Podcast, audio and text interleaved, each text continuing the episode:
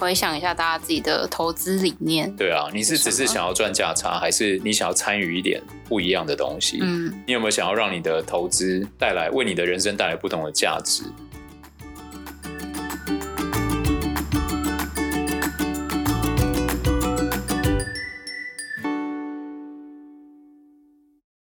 大家好，欢迎来到 Hugh 说财经，我是 Hugh，我是 Sarah，哎，欢迎 Sarah 隆重回归。去西班牙好玩吗？好玩啊！哎，现在超棒了，就是你在路上看不太到亚洲面孔，就不会那么拥挤的感觉。羡慕，是不是也该出发一下了？好，我们一起回顾一下上周市场状况哦。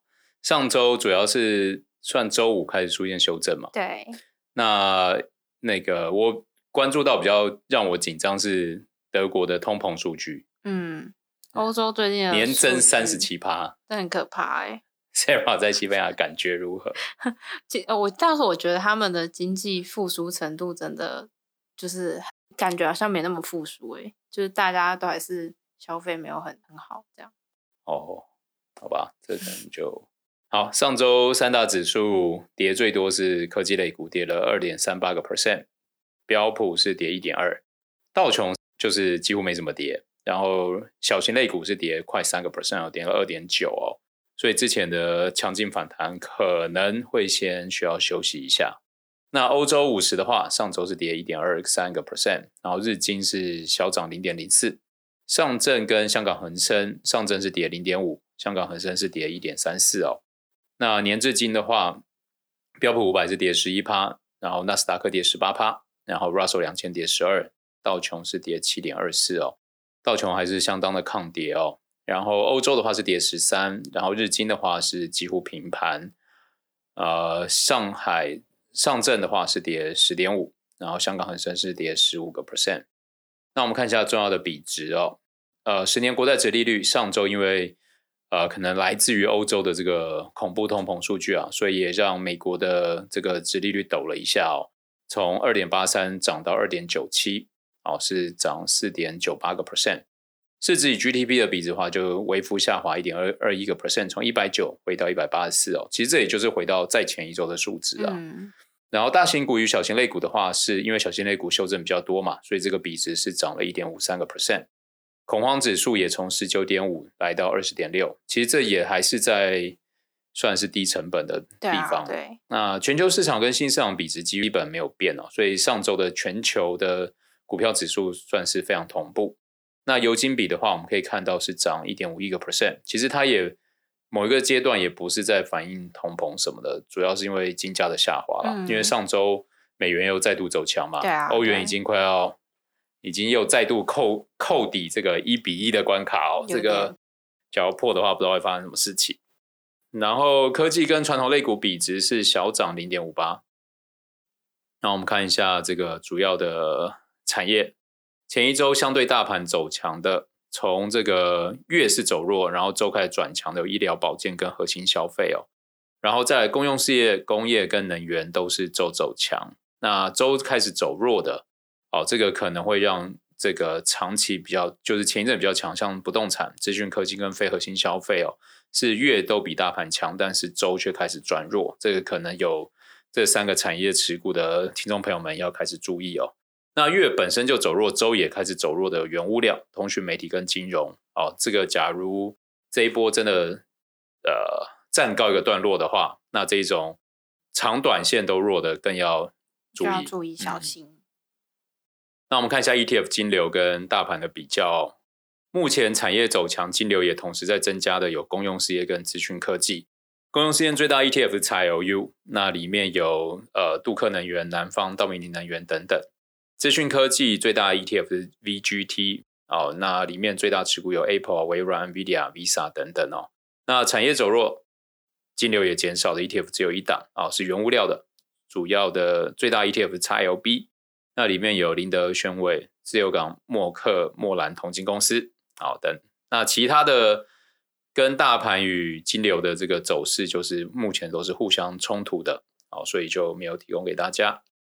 那我们看一下上一周一些重要的这个机构法人对市场的看法哦。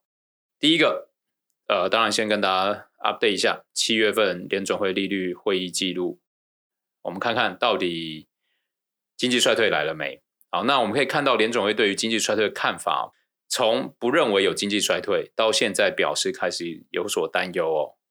这个我们其实之前前几周就有说，就他们开始有表态，好像真的有这件事情，所以纪要只是再就是再确定一次而已，再确定一次，没错。好，但比较特别的是，它纪要就是有特别提到说，现在的能源价格下降。可能会对通膨有一点呃下降的帮助，这样。对，但是花旗基金学家就讲出说，目前这个经济还没走出困境哦，Fed 还需要处于令人担忧的粘性通膨这个词汇，之前还没有跟大家讲过嘛。嗯。亚特兰大联邦准备银行将通膨分为粘性跟弹性哦，就是价格变化比较慢，持续比较久远的属于粘性通膨。像是教育成本，然后公共交通、汽车保险等，然后弹性通膨是成本变化较快的，像是汽油、衣服、牛奶，还有民生消费。对，好，那这一波其实我们我记得应该从三四月我们在讲通膨，联总会针对这个通膨的时候，他们一直有在声明，他们其实都是担心粘性通膨。嗯，就他们担心的通膨是属于粘性通膨啦，嗯嗯嗯，就担心比如说因为那个劳动所得。持续上扬嘛，然后之前缺工缺料嘛，刺激消费，嗯、然后又把这些民生消费的价格往上拱，好，这是联总会担心的。他们之前一直就是讲说，并不担心就这种弹性通膨啊，像油价啊、能源这种价格，嗯，哦，他们觉得可能来得快，去得也快，对啊，对。那事实目前看起来也是这个样子，嗯、哦，所以那个从纪要来看的话，这个因为对通膨的担忧啦，所以。可能从之前我们看到 CPI 下来，然后市场预期 Fed 会变得比较鸽派一点。那从纪要来看，可能好像又不会那么鸽。嗯，好，所以然后上周五这个欧洲的通膨数据又这么惊人，哦，是真的很惊人啊。对，年增三十七个 percent 嘛。好，所以这个后续的影响，我觉得可能还会再震荡一阵子。那其实就回归到市场，其实最股市啦，最怕就不确定性嘛。哦，当这件事情出来又有高度不确定性的时候。的确会让市场的这个卖盘出现比较多，嗯、就是压力比较多，对，价格压力会比较大。嗯、那第二则就是中国经济前景趋于黯淡，高盛、也存下调中国 GDP 的预测哦。那一个是来自于中国上周意外的降息，虽然只降了零点一，就是零点一个 percent 十个基点。那另外一个就是因为疫情，还有中国现在这个烂尾楼嘛，房市的这个惨况哦。保不住，年初中国政府认为今年会有五点五个 percent GDP 成长的状况。好，那高盛是将今年中国经济成长预测从三点三下调到三个 percent，那野村甚至是从三点三砍到二点八个 percent 哦。那里面包含七月经济数据弱于预期，以及近期在中国能源供应出现问题。好，所以那个我们从七月的中国经济放缓哦，看到第一个消费品零售总额。工业增加值还有投资在内的主要指标均弱于经济学家预期。另外，大家比较关注的像房地产销售啊、呃，是跟去年同期比少了二十九个 percent 哦，然后是比六月份的跌幅又在扩大。然后建筑开工率跟去年同期比是下跌了四十五趴。哦，显示中国的房市现在依然是算是寒冬，寒冬真的寒冬。对，哦，所以高盛、野村等经济学家都认为啊。中国七月经济数据低于预期，低迷的通膨还有信贷成长乏力，证明了中国内需不足。那现在又碰上中国本土新冠病例上升，夏季高温导致电力供应吃紧，预计中国推出全面刺激计划的可能性很小。预估八月经济活动数据甚至可能还会再低于七月哦，就是还会再更弱、更对啊、更不妙。所以。假如说有投资朋友有在考虑在这个逢低捡便宜啊，中国我觉得要先暂缓暂缓，嗯、因为可能还会更便宜。对，好，那另外要为这个反驳，哎，这叫做对立面，对立面啊，就可能大家会觉得中国这样，大家可能企业不敢投资，对，很多人都会撤资啊什么的。但是我们看到一个数据哦，就是其实欧洲上半年对中国的投资啊是在增加的哦。那目前这个。今年截至到七月为止啊，外商对中国的直接投资累计年增率是高达二十三个 percent 哦，所以目前看起来，清零政策并不会损害中国的制造业地位。那里面当然有一些原因啦，第一个，呃，就是在地制造，然后在地消化嘛。嗯。然后，假如你移出这些制造工厂，可能这个运输的成本等等的成本是评估过后，还是要留在中国。对。所以之前大家在喊说啊，可能中国要全面瓦解我。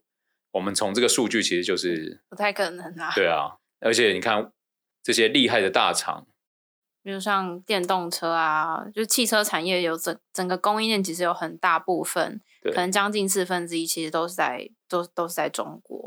尤其我们看到特斯拉，它中国产的 Model Three 跟美国产的成本就低了二十到二十八个 percent，很厉害。对啊，所以所以难怪他会这么。爱中国嘛？对，太厉害。对对，所以那个虽然短线上中国的 GDP 成长是不如预期，嗯，但是我们可以看到，因为这些企业就是外资对于中国这些算是资本支出，嗯，还是在快快速的增加。对啊，对吧？还是能看到这些大前们是对于中国长期还是看好。嗯，对，所以嗯，马上讲完一则，马上被打脸。那不一样啊，一个是对于短期，一个是对于长期的看法嘛。因为的确，现在全世界的这个不确定性都开始变高。对，只要在做股市的话，真的就是要越加的灵活了。嗯，这样讲。好，再来，美国民众已经感受到衰退不利经济前景哦。美国银行表示，现在美国大众普遍开始感受到经济陷入衰退。哦，这可能对于经济前景带来负面影响。哎，这很像就是自我预期实现嘛。嗯，对，我们之前有说过。对，那女股神 Cathie Wood 就认为哦，即使许多经济学家还有分析师一直反对美国正处于衰正处于衰退的想法，但实际上他们整个 ARK 方舟团队认为美国已经在经历衰退，而且将在二零二三年结束。哇，这个应该算是非常正面啦。对。不是在说我们到底有没有在衰退，不是，我们已经在衰退了，但明年就结束了，对，没错，对对对，这个好不好？大家也是正面信心，正面信心，而且他们是整个团队哈，也是。假如两年前这个女股神讲什么，市场是会解冻的，当然是要尊 重尊重，对对对，因为她真的投的就是比较新创嘛，他有说她就看五年十年嘛，不要用我们凡人的眼光去判断他们，好不好？好，然后再来。八月，美国银行基金经理人的调查报告显示啊，基金经理人悲观程度大幅度的改善哦。目前预期未来十二个月经济将恶化的比例，从七月的将近八成下降至六十七个 percent，有高达将近九成的经理人看好通膨将在未来十二个月下滑。不过，经济衰退的担忧持续升高，近六成的经理人认为未来十二个月恐陷入经济衰退。停滞性通膨前景使经济经理人仍相对做多商品、防御型类股与现金。根据调查，这些经理人对股票减码的程度从七月的四四个 percent 减少到二十六个 percent，现金配置比例从七月的六点一回落至五点七。牛熊指标目前显示持续短期反弹的机会。那目前专业经理人认为风险的前三名，跟大家报告一下哦，跟七月一的调查依旧相同，一个是高的通膨，第二个经济衰退，第三个就是央行的鹰派政策哦。所以未来听到美国央行鹰。就要就要注意一下，就要冒这个 好，然后再来最后一则是看空美国国债达到四年的高点。好，我们从 美国商品期货交易委员会 CFTC 的数据看到，目前看空美国国债的空头头寸已经来到二零一八年的最高水平哦。然后基准十年期美国国债的殖利率可能又会再升破三个 percent 的关口，投资人在等待。Fed 主席鲍威尔本周将在 Jackson 后的年度研讨会上的演讲，看看到底是多鹰还是转鸽。下周我们再跟大家汇报嘛？对啊，看看他的态度到底怎么样。现在大家都在等他的态度嘛？嗯，我觉得今年已经等他态度等等几次啦，永远都在等他的态度。因为现在市场就是不安，非常不安，非常不安。那最后我们来看一下哦。就是上周有跟大家聊到这个软银嘛，就是他今年第二季创下日本企业史上亏损单季最大亏损，对对对。然后讽刺的是，去年第二季创下日本史上企业最大获利，哦，就是一年就有这么极端的反转哦。所以 Sarah 就为大家准备了一下关于孙正义的故事。孙正义就是软银的老板啦。我觉得其实软银很像，真的蛮像东方巴菲特啊，就蛮像东方波克夏啊。对啦，对对，对不对？就是他也是持有一些股票，然后持有未上市公司，就是跟伯克夏一样啊。嗯，对不对？那伯克夏是因为，我觉得是因为美国的经济体让他看准的产业跟孙正义会不一样。对，对不对？因为日本的经济体你就没有办法去买，比如说铁路，嗯，买保险，嗯、就让软银可以有足够的获利。对。但是巴菲特在美国可以这样做，我觉得，因为我我觉得这个对比是地位真的都很崇高，嗯、但是不要不用因为孙正义这次赔很多钱就抹灭他的他的努力或者他神人般的神人般的地位，对对对对对对。那孙正义其实是一个韩裔日本人，所以他可能祖代有混血韩国这样。然后他大学的时候是。主修经济，但是他同时也选修了一些电脑课程。然后他求学的时候，呃，被杂志上的 IC 照片吸引，所以他就相信个人电脑的时代就即将来临，所以他就就是眼光很独到啦。然后他就在日本成立了一家公司，就是专门在卖 PC 的电脑的软件。然后这间公司也就是现在这个软银的最初的雏形。那投完个人电脑领域之后，他就又眼光独到，看到另外一个趋势，就是网络。然后，所以他就呃在日本全面展开这个网络的业务。所以他跟雅虎共同投资，成立了日本雅虎。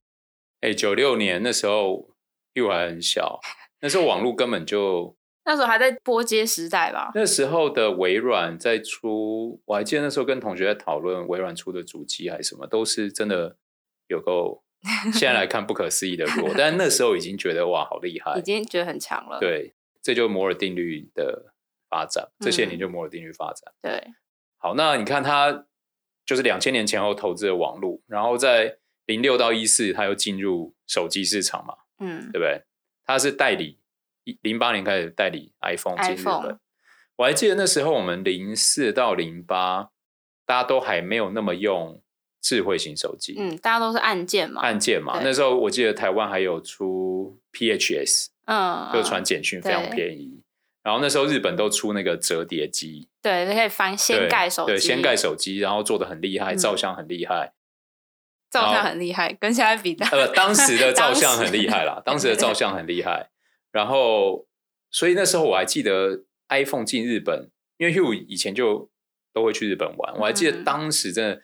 没有人在用 iPhone，嗯，所以我觉得孙正义那时候他们软银把 iPhone 代理进来也，我觉得也也是不容易，因为没有人知道到底到底会这个会被、啊、被市场接受啊，啊嗯，当然最后就是你看卖的非常好，对，嗯，然后再来就是一四年，一四年就是阿里巴巴，阿里巴巴大家一定应应该都知道到纽交所上市嘛，嗯、因为他当年投阿里巴巴是哪一年啊？他是。他很早就投了，两千，我记得是两千，两千年，两千年，对对，两千年投阿里巴巴二十亿日元，然后阿里巴巴在纽交所上市上市的时候，它的获利预估达到五兆日元左右，大赚两千五百倍。那另外一个数据就是，他投 WeWork 赔了快一兆日元，嗯、对对对。好，在当年他那样子就赚五兆日元是，是就站上了亚洲股神的宝座嘛。嗯然后，然后他也因为他的成功，呃、所以他就创了基金。对，那他的阿里巴巴前年九月的时候是占他整个软银的这个基金基金的比重快六成。对，那因为今年以来这样赔，他就一路开始卖阿里巴巴嘛，嗯、现在大概只剩二十一个 percent。嗯，对。然后为什么软银会投这么多新创公司？当然，他有前面吃到很多的。甜头，嗯，然后我觉得某一个层面，其实虽然我们好像看到软银赔了很多钱，但 Hugh 从另一个角度去想的是说，假如没有软银，有这么多新创公司可以活到现在嘛？嗯、那当然也有另一个角度，就是说，因为软银要去插旗这些新创的时候，对，假如你不让他投，他就会说，好，你不投，我就去投同产业的。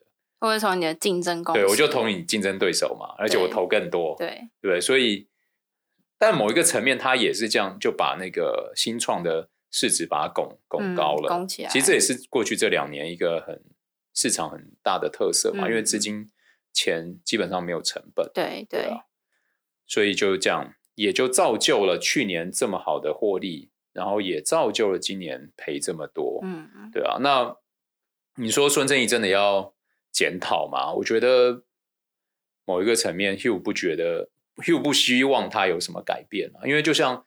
女股神 Cathie Wood 一样嘛，嗯，就假如你要他去改变他的投资策略，那某一个层面市场还需要他吗？对啊，就是因为他的独一无二啊。孙正义也就是因为他的独一无二嘛，嗯、他的就是高瞻远瞩也好，或者是他的眼光独到这样，或者他愿意承承担这么高的风险，对。对，其实某一个层面就是他都在承担这些高风险，他其实承担风险很高哎、欸，但是承担这个风险的另外一个角度。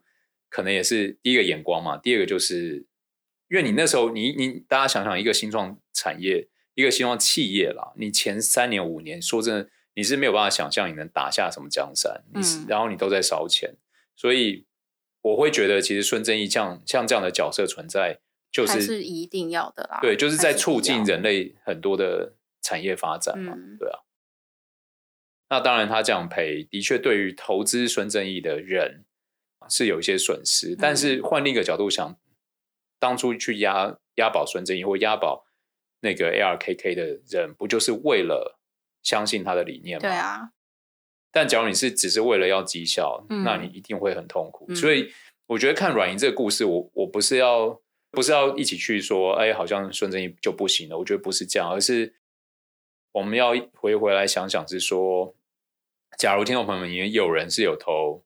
愿景基金，或者是有人之前有投 ARKK，你问问自己，就是当它的价格涨这么高的时候，你是还是很贪婪的觉得，哎，我就是要加嘛，因为实在太棒，嗯，还是你会觉得说，哎，他压的这些新创公司现在真的值这个钱吗？还是 ARKK？我记得是从去年开始崩盘嘛，对，对不对？那崩盘的时候，你有没有你那时候在进场，还是你那时候就觉得啊，它就是一个烂东西？我觉得这是一个很好跟自我对话的时间啊，嗯、因为像 Cathie Wood 就是西方的某一个层面，就是西方的孙正义嘛，他也是投这些新创，要改变产业嘛，嗯、然后看五年、十年后的愿景，所以孙正义软银的基金才叫愿景基金嘛，对吧？他要推动这个人类很多的产业发展嘛，展对啊，所以我觉得可以问问自己，是说。